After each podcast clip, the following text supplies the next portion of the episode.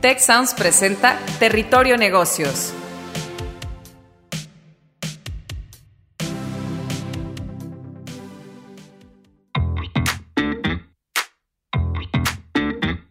Bienvenidos a Territorio Negocios de EGADE Business School y la Escuela de Negocios del Tecnológico de Monterrey. Mi nombre es Jaime Martínez y hoy seré su guía por este espacio.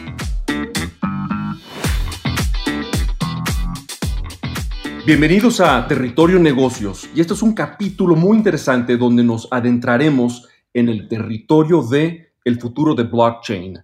Tenemos como invitados fantásticos el día de hoy a María Pía Aqueveque, CEO y fundadora de DT Code, una empresa especializada en aplicaciones de blockchain. María Pía, qué gusto tenerte con nosotros y muy bienvenida.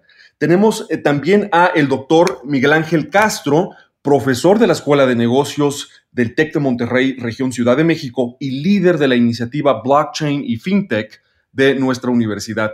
Miguel Ángel, también qué gusto tenerte en, en el panel del día de hoy.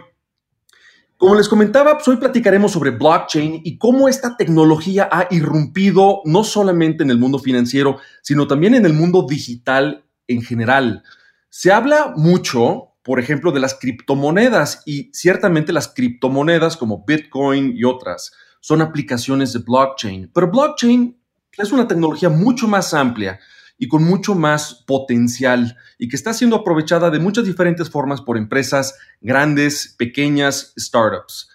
Entonces quisiera que platicáramos sobre su potencial eh, y si es o no algo que pueden estar aprovechando los empresarios, las empresarias, los emprendedores, en sus servicios, en sus procesos y transformar la, manera en la que operan eh, muchas organizaciones en el sector privado, pero oigan, también posiblemente en el sector público. Entonces yo quisiera que aprovecháramos el expertise de nuestros dos magníficos invitados para ir platicando y compartir con la audiencia qué es esta tecnología, cuál es su potencial, cómo aprovecharla. Eh, María Pía, eh, si gustas, comenzamos contigo. ¿Nos pudieras platicar sobre cuál es el estado del blockchain, el aprovechamiento del blockchain en la actualidad, si es poco, mucho, em, y, si sientes que está siendo aprovechada correctamente esta tecnología. Hola Jaime, gracias por la invitación a conversar sobre esta maravillosa tecnología que, como tú señalaste, la introducción no es cualquier tecnología. Eh, blockchain viene a equivaler a la segunda era de Internet estamos pasando de la Internet de la información, que es la que conocemos, a el Internet del valor, que es blockchain, eh, cuya primera aplicación fue la criptomoneda, pero es mucho más que eso, así como en la era de Internet, eh, la primera aplicación fue el correo electrónico y hoy no concebimos vivir sin, sin esa tecnología también. Y ese al final es el, el alcance eh, que tiene la cadena de bloques y que está siendo subutilizada, que, pero también eso tiene que ver con una madurez de esta tecnología. Eh, volviendo a la historia, recordemos que cuando comenzó Internet, eh, el primer correo electrónico se realizaba en una habitación, luego luego se pudo realizar dentro de una misma institución, como era una universidad, y luego se fue escalando dentro de un país, y luego está, hoy está todo el mundo interconectado, y ahí es cuando podemos utilizar realmente Internet. Bueno, con blockchain pasa exactamente lo mismo. Eh, es una tecnología que partió el año 2010 y eh, en la medida que empecemos a utilizarlo cada vez más y se faciliten los mecanismos de interoperabilidad, ahí vamos a llegar a realmente utilizarlo. Eh, es como, ¿de qué te servía hace, no sé, 15, 20 años atrás un, digamos, un teléfono celular si es que solamente habían cinco personas dentro de tu círculo con ese teléfono. Bueno, pasa un poquito lo mismo. Es como un, valor exponencial. Entre más gente eh, se incorpora a la red, pues más valiosa resulta la red para cualquier persona. Exactamente. Y, además lo otro que es tan revolucionario es que, como señalé antes, estamos pasando de, de transferir información a poder transferir valor, como es en el caso de blockchain. Y eso es el verdadero, eh, digamos, aporte que tiene esta tecnología eh, a diferencia de otras, y, entender que finalmente va a ser la infraestructura sobre la cual va van a estar soportadas distintas aplicaciones que usan otras tecnologías, como inteligencia artificial, eh, machine learning, o sea, bueno, también inteligencia artificial y, otras en el fondo, eh, data analytics, etcétera. Y eso es lo importante, la trascendencia que tiene. Y, y, además, finalmente, en esta nueva era que estamos, de la era digital que estamos comenzando, también lo que está sucediendo es que estamos teniendo además una mayor conciencia sobre algo que perdimos durante la era de Internet, que era nuestra privacidad y seguridad de los datos. Bueno, blockchain es una tecnología que nos va a permitir volver a recuperar la privacidad de nuestra identidad digital, poder gestionarla y, tener eh, mayor control y, seguridad de que no va a ser utilizada eh, para, para fines a los cuales no hemos dado consentimiento o que va a ser, eh, digamos, adquirida o, digamos, hackeada por gente desconocida. María Pía, pero antes de, de, avanzar, creo que sería muy útil para la audiencia hacer una pausa y decirles qué es esta estas cadenas de bloques, este blockchain, ¿qué es exactamente? Bueno, la, cadena de bloques en su... Eh, hay distintas formas como lo ve la gente. Nosotros desde el, bueno, desde el, Blockchain Research Institute, nosotros le llamamos el protocolo de confianza. Al final viene siendo una plataforma de consenso que permite la interacción, el intercambio y resguardo de valor eh, en una forma segura y privada. Muchos hablan de que es un registro. ¿no? ah, claro, exactamente. Por eso iba y que queda registrada y que tiene ciertas características eh, distintas a otro tipo de registro de esta información. Eh, una de las más importantes quizás es que es inmutable, es decir, no puedes modificar lo que queda registrado, simplemente puedes, eh, digamos, en algunos casos se puede enmendar, cuando el consenso te lo permite.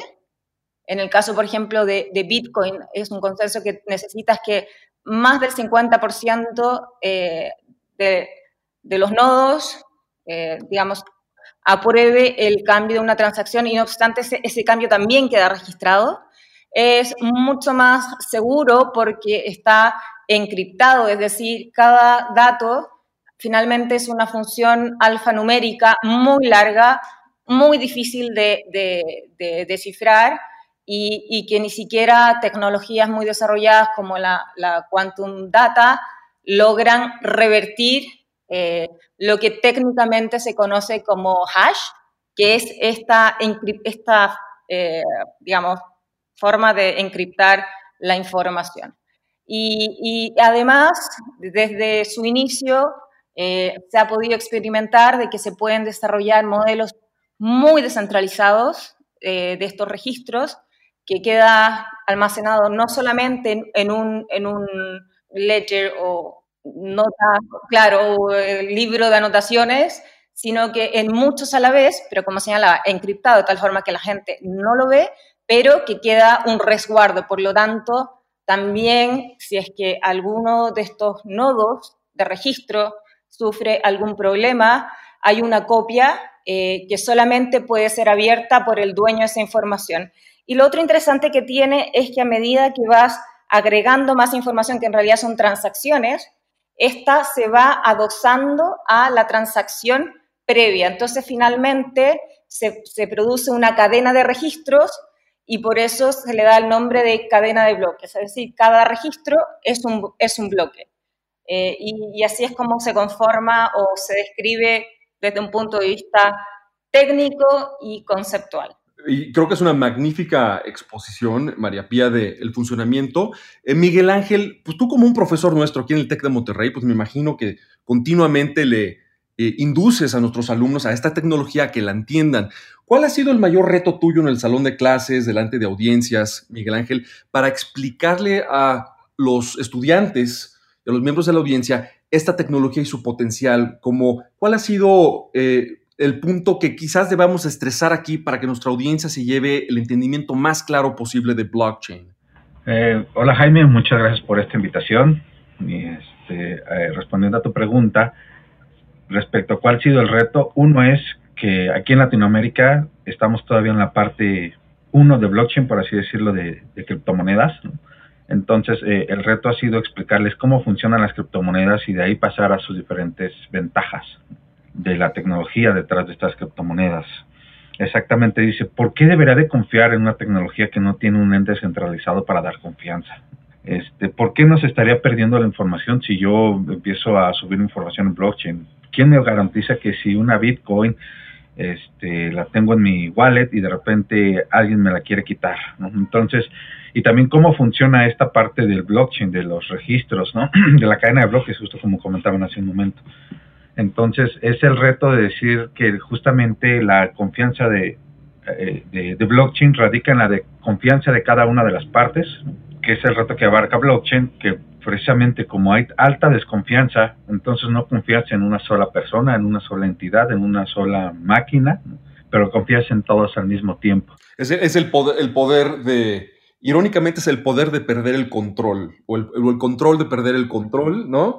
donde divides, pero una vez que ya divides el almacenamiento de esta información en los diferentes bloques, pues ya no puede ser modificada. Es una forma de perpetuar la, información. Yo me imagino que algo que a muchos empresarios les produce y en nuestras propias conversaciones en EGADE Business School con eh, directivas y directivos, eh, asusta y preocupa un poco perder la propiedad completa y exclusiva, el control de la información y voluntariamente almacenarla en, eh, con distintas organizaciones y servidores que la, que la mantienen. Em, ¿Crees que el empresario, la empresaria debe de estar preocupada sobre esta sesión del, control, Miguel Ángel? No, no debería estar preocupada porque antes de iniciar un proyecto de blockchain, pues se tienen que analizar los, los diferentes casos de uso, ¿no?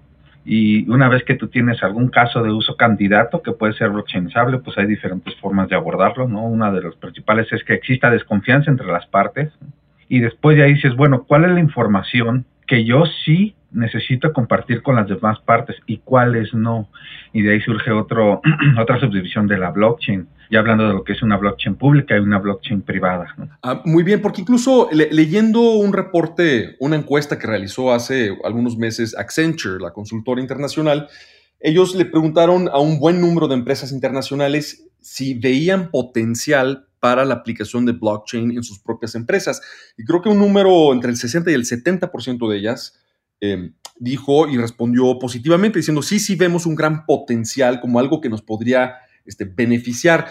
Podríamos adentrarnos, y esto es para ambos, María Pía y Miguel Ángel, podríamos empezar a platicar sobre cómo algunas empresas, algunos ejemplos, ya sea de empresas grandes o de startups, que están implementando blockchain ya sea internamente en los procesos o como parte fundamental del servicio que están dando. No sé si nos pudieran dar algunos ejemplos para realmente detonar la imaginación y, las posibilidades de uso de esta tecnología entre la audiencia. María Pía, si gustas, comenzamos contigo. ¿Hay algunos ejemplos por ahí que, que sean tus favoritos? Sí, pero antes de comenzar con ejemplos, quiero explicar que existen tres fases en la implementación de este tipo de tecnología. Una que tiene que ver con la rentabilidad y calidad de un proceso que en realidad está asociado a la automatización, control, trazabilidad, seguridad, velocidad e inclusive eficiencias de ciertos procesos. Uno segundo, que está asociado más al tema de la transparencia y justamente lo que, lo que se conversaba eh, Miguel sobre la distribución y descentralización de ciertos procesos para darle mayor validez eh, en el fondo también una visión y, una fuente de veracidad más amplia. Y una tercera que tiene que ver ya con la reinvención de productos y servicios, en que ya hablamos de modelos eh, y aplicaciones más descentralizadas, de tokenización de activos, eh, la identidad digital como, como quien permite el manejo de, de, la transferencia de estos valores.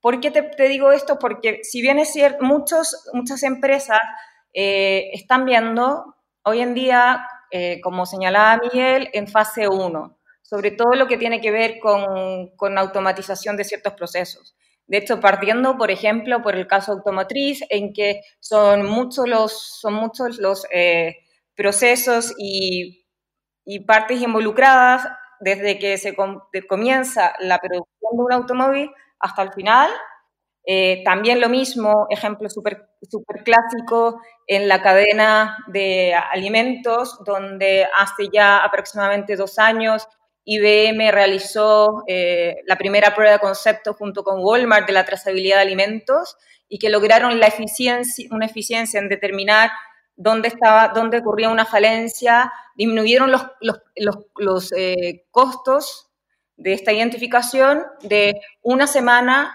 a tan solo dos minutos a través de los procesos de trazabilidad.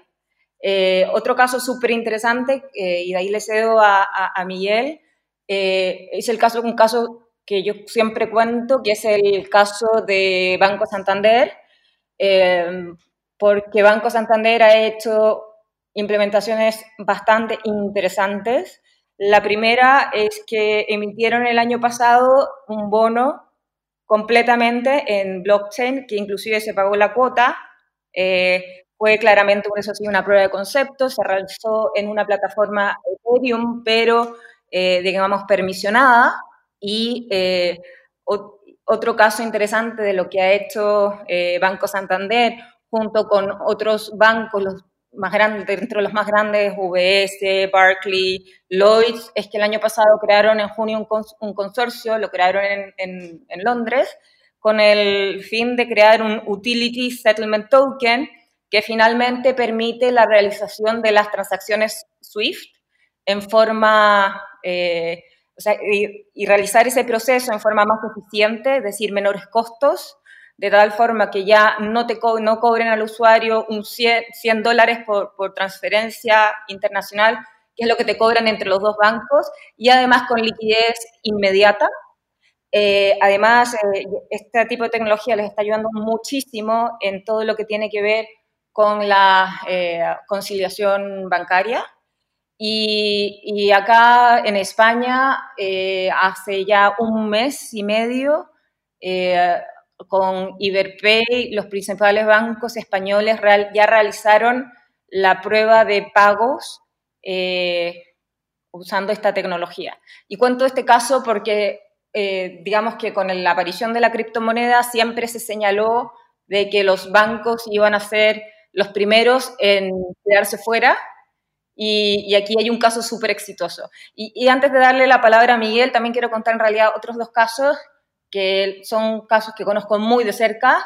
Eh, uno es, el Smart Grid de, Brooklyn. De hecho, yo estuve en la sala de operaciones de Leo3 Energy, que es la empresa americana, que es una startup, eh, que hace todas las transacciones de compra y venta de energía solar que produce los vecinos de este mini Smart Grid. Eh, lo, hacen en blockchain. Y, el último caso que quiero contar, novedoso porque sucedió hace muy poquito, eh, aquí en, eh, en, Europa, fue que el Banco Central francés emitió el primer bono en, blockchain. Y, ahí te da una idea de, de qué tan rápido eh, está empezando a avanzar esta tecnología. Y lo que están ganando, María Pía, antes de darle la palabra a Miguel Ángel, eh, lo que están ganando todas estas organizaciones experimentando, porque eso es lo que, lo que se está haciendo correctamente, siendo pioneras en ver cómo tomar y adoptar esta tecnología, se está ganando, me lo mencionabas, trazabilidad, es decir, que todos los actores que intervienen en un proceso, por ejemplo, mencionabas un proceso de, manufactura de alimentos y comercialización de alimentos, pues todos los distintos actores que intervienen desde la producción, el cultivo, los insumos, la distribución, el empaquetado, eh, toda esa información se está integrando en un solo sistema donde tienes, como decimos acá, la película completa en todo momento y, un, y un grado de precisión, incluso que hasta el consumidor a veces de estos productos pudiese consultar, ¿no? Y saber de dónde viene. Y eso, bueno, es cierto para saber el origen, pero es cierto también para temas, incluso pienso de, hasta eh, piratería, por ejemplo, ¿no? Y evitar que estés tú adquiriendo o consumiendo un producto con un origen desconocido. otra ventaja quizás que estoy resumiendo de los ejemplos, María Pía, y por favor corrígeme, es eh, una, al integrar mucho más correctamente esta información en un sistema, pues eh, obtienes mayores eficiencias y en esa medida menos costos en los procesos, ¿no?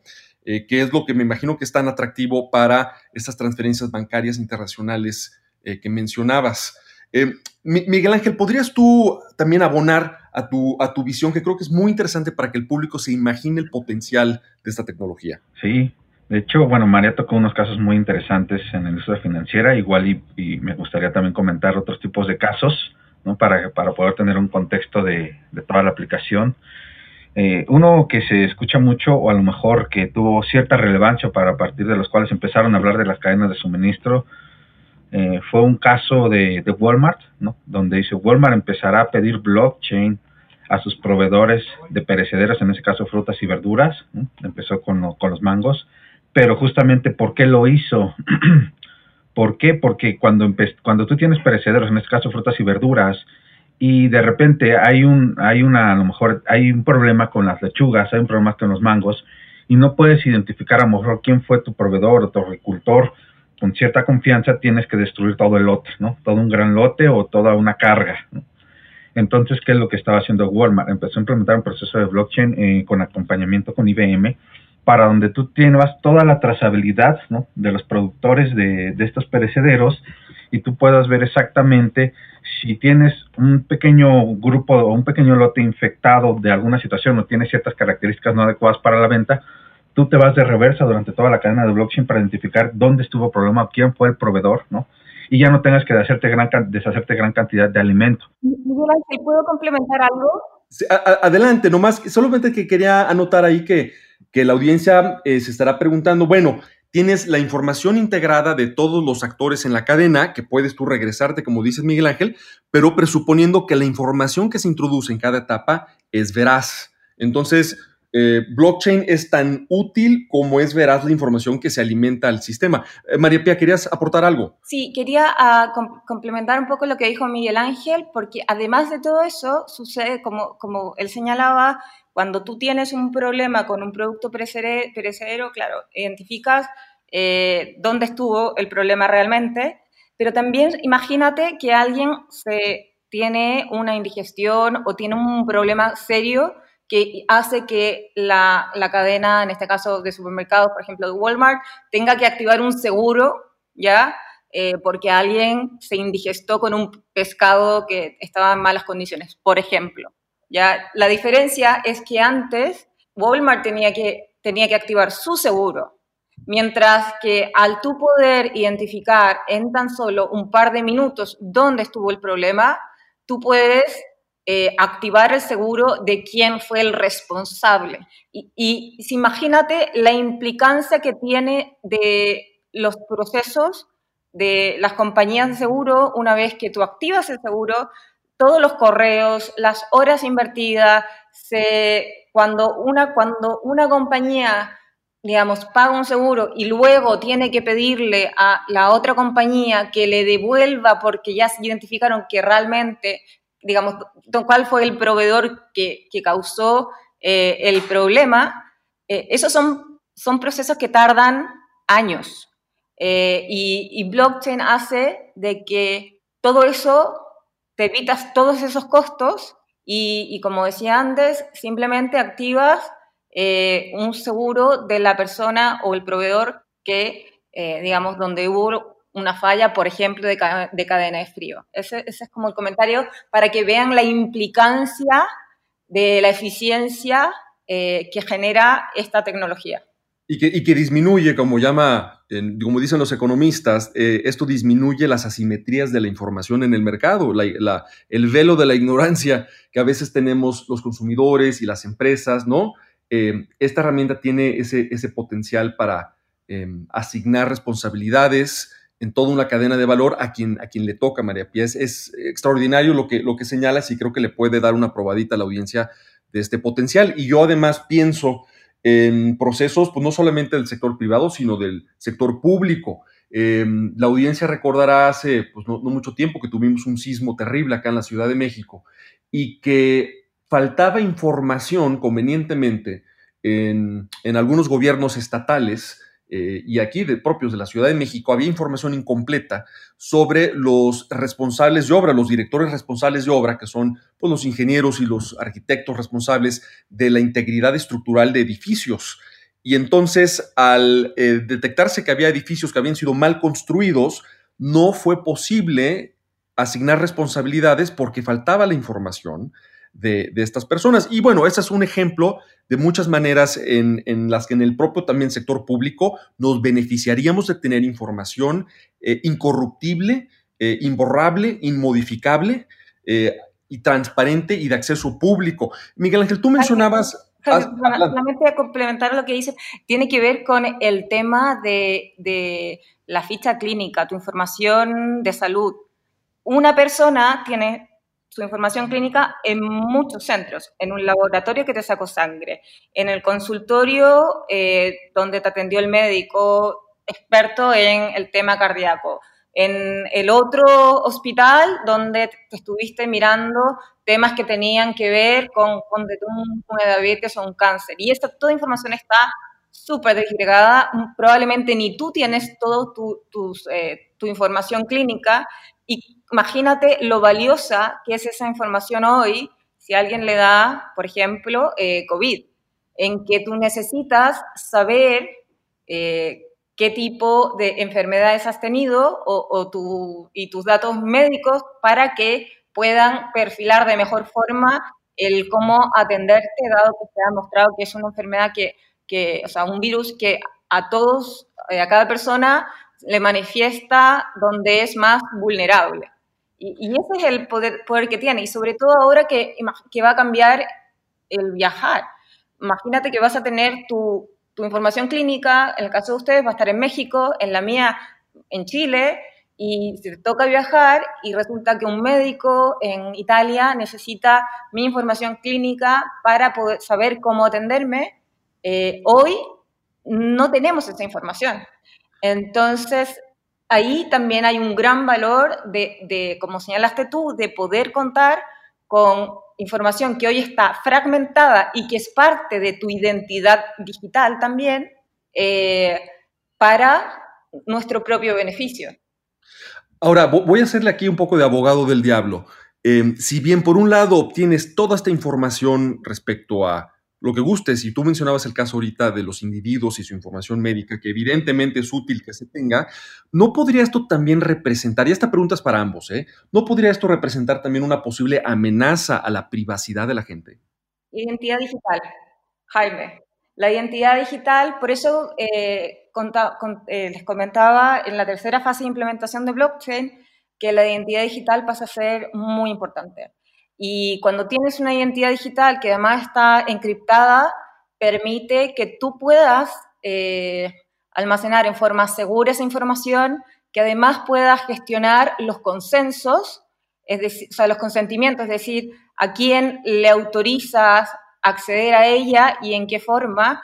Y ya existen aplicaciones eh, que lo permiten. De hecho, el año pasado eh, IBM estuvo trabajando en una prueba de concepto en un, en un centro médico en Ontario, ambos que son parte de, son miembros del Blockchain Research Institute y este año lo están escalando obviamente. Y también tienes eh, empresas como Wisky, que es una empresa de origen suizo que se transa en la bolsa en Suiza y en Nasdaq, que también trabajan con identidad digital de tal forma que tú eh, eres dueño de tu información, está en forma segura y, que tú decides a quién le vas entregando tu información. Si toda la información médica de, todos los, de las todas instituciones sanitarias estuvieran bajo este tipo de tecnología, tú podrías estar en cualquier parte del mundo y gestionar los accesos. Eh, así como, si, pero si, si, estuviera todo integrado como lo está, por ejemplo, hoy eh, Internet. Y, y, es, y hacia allá es donde vamos. Esto yo creo que se va acelerar muchísimo con el tema de, lo que estamos viviendo de la pandemia. De hecho, finalmente las aplicaciones de pasaporte de inmunidad eh, van en esa dirección y en lugares más sofisticados, como en el caso de, Ginebra, yo ya sé que están usando, con, utilizando, digamos, están en blockchain, están en identidad digital y criptografía, entonces toda tu información va a estar en, tú vas a tener la llave, Solo tú vas a tener la llave. Y, ojo que recordemos que eh, sin ir más allá, en Estonia ya sucede igual. Eh, Estonia es el país más digitalizado. Lo único que tú no haces digitalmente es casarte, separarte e inscribir propiedades para evitar de que, de que sean shell companies. Todo el resto lo haces digital, inclusive puedes ser un inmigrante digital sin vivir en Estonia. Y, ellos utilizan identidades digitales eh, blockchain porque ya antes comenzaron sin blockchain y los hackearon y por tanto pusieron implementaron blockchain eh, y, eso lo hace mucho más segura. Y mucho más adelante, que es lo que Don y Alex Tapscott escriben en su libro Blockchain Revolution, en algún momento vamos a tener como una especie de cajita con toda nuestra información, no solamente la, la información médica, sino también nuestras transacciones, todo, y vamos a, vamos a poder, a través de smart contracts, poder definir bajo qué términos vamos, estamos dispuestos a acceder a, compartir información. Quiero invitar al, al, empresariado que nos escucha, directivos, porque tenemos eh, en la audiencia de este podcast, pues eh, integrantes de empresas de todo tipo de tamaño y de todo tipo de geografías hispanohablantes. Una persona que se quisiera acercar al mundo del blockchain y educarse en esta tecnología. Bueno, aquí en Negade Business School tenemos varios programas ejecutivos cortos que versan sobre esta tecnología, sobre la transformación digital en general, que incluye blockchain.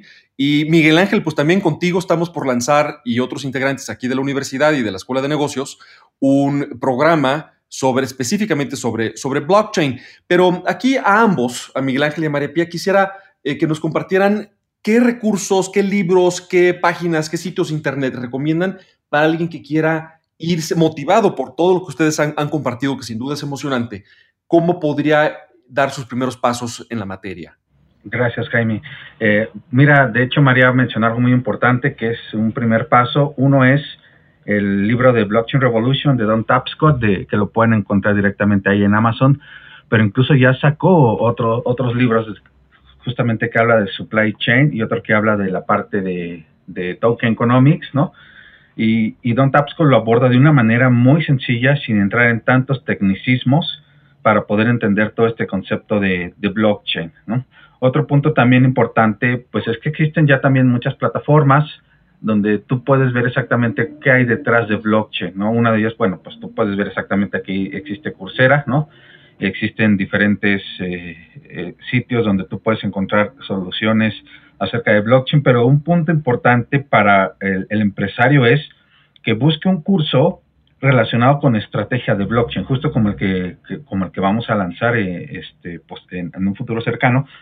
¿Por qué? Porque no es, es, independiente de la visión que tiene un empresario de cómo aporto valor a mi organización con blockchain a el implementador de blockchain, donde dice, sí, yo conozco todos los fierros y necesito este, simplemente que me digas qué hacer para yo echar a andar la máquina, ¿no? Entonces son dos visiones diferentes. Para el empresario sí tendría que ver la parte estratégica de blockchain, ¿no? Encontrar los diferentes casos de uso, exactamente validar si blockchain aporta valor a su institución. Y una de estas este, opciones, como les comenté también, es este, justamente, eh, están los casos de uso de Don Tapscott, también están eh, algunos libros en Amazon, ¿no? Por ejemplo, está el de el de Token Economics, que está el de está en Amazon. Ya si alguien quiere un poquito más allá, pues están los de Mastering Bitcoin, Mastering Blockchain, pero eso se los dejaría más a los a la parte de los técnicos. Gracias, Miguel Ángel. María Pía, de tu lado, como una asesora también y consultora sobre este tema, ¿qué le podrías recomendar a la audiencia?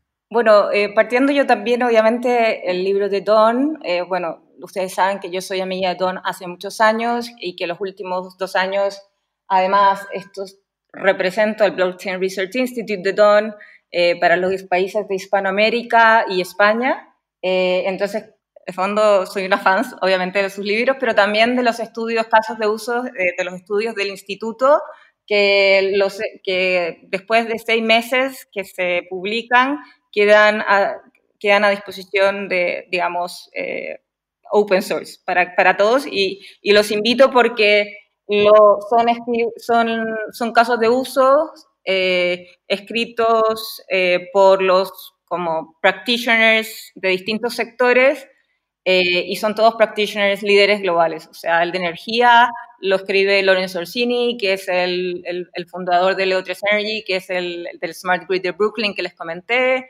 y está el de logística, eh, está Doyle Christie, que es el líder de blockchain de, FedEx, que lleva más de dos años alineando eh, digamos, su, organización y además su sector en la creación de estándares para la implementación de esta tecnología a nivel global y así sucesivamente. Y, en, y eso es como para un perfil, eh, digamos, más del mundo de los negocios.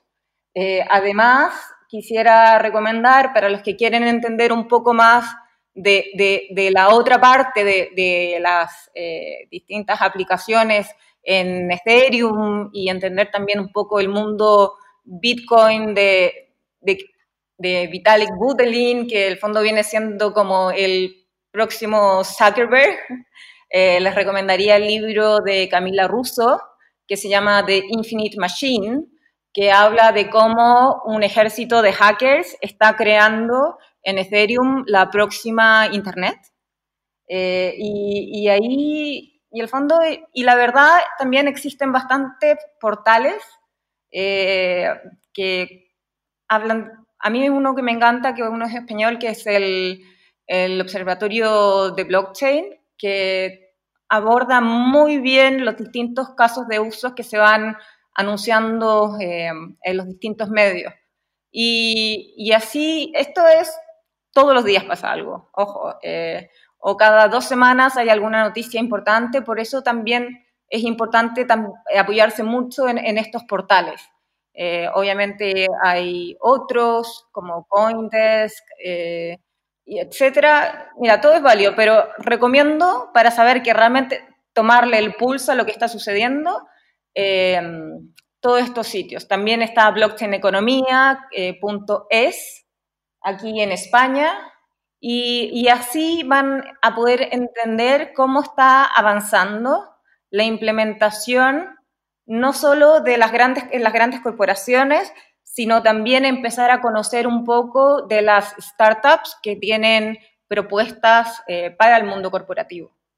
Pues esa es una magnífica invitación que hacen ambos a que empresarios, empresarias, pero también emprendedores se acerquen a esta tecnología.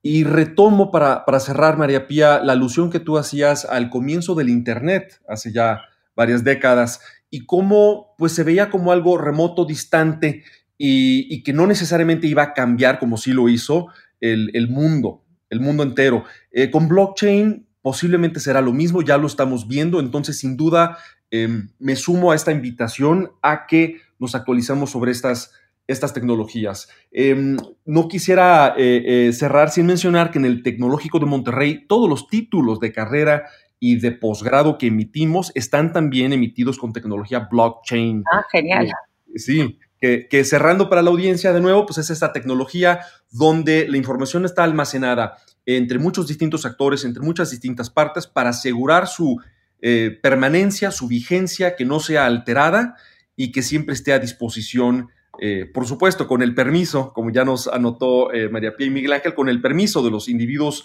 aludidos involucrados, que siempre esté a disposición del mundo. Pues esto fue territorio negocios con una incursión en el capítulo de hoy al territorio del futuro de blockchain. Nos acompañaron María Pía Aquedeque, CEO y fundadora de DT Code y una extraordinaria experta y entusiasta de estas tecnologías, y el doctor Miguel Ángel Castro, líder de nuestra iniciativa aquí en el TEC de Monterrey sobre blockchain y fintech. Muchas gracias y hasta la próxima. Muchas gracias, Jaime. Muchas gracias, María. Muchas gracias a ustedes dos también por la invitación. Un gusto.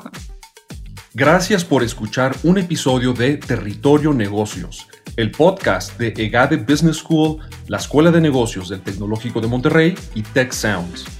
Productor ejecutivo de Tech Sounds, Miguel Mejía. Asistente de producción, Marcelo Segura. Productores de Territorio Negocios, Luis Vargas, Triana del Castillo, Francisco Coria, Carla Díaz, Desiree Ukovitz y Santiago Velázquez. Postproducción, Max Pérez. Los invitamos a escuchar el siguiente episodio de Territorio Negocios y el resto de programas de Tech Sounds en Spotify, Apple Podcast, Google Podcast y en tech.mx diagonal tech-sounds.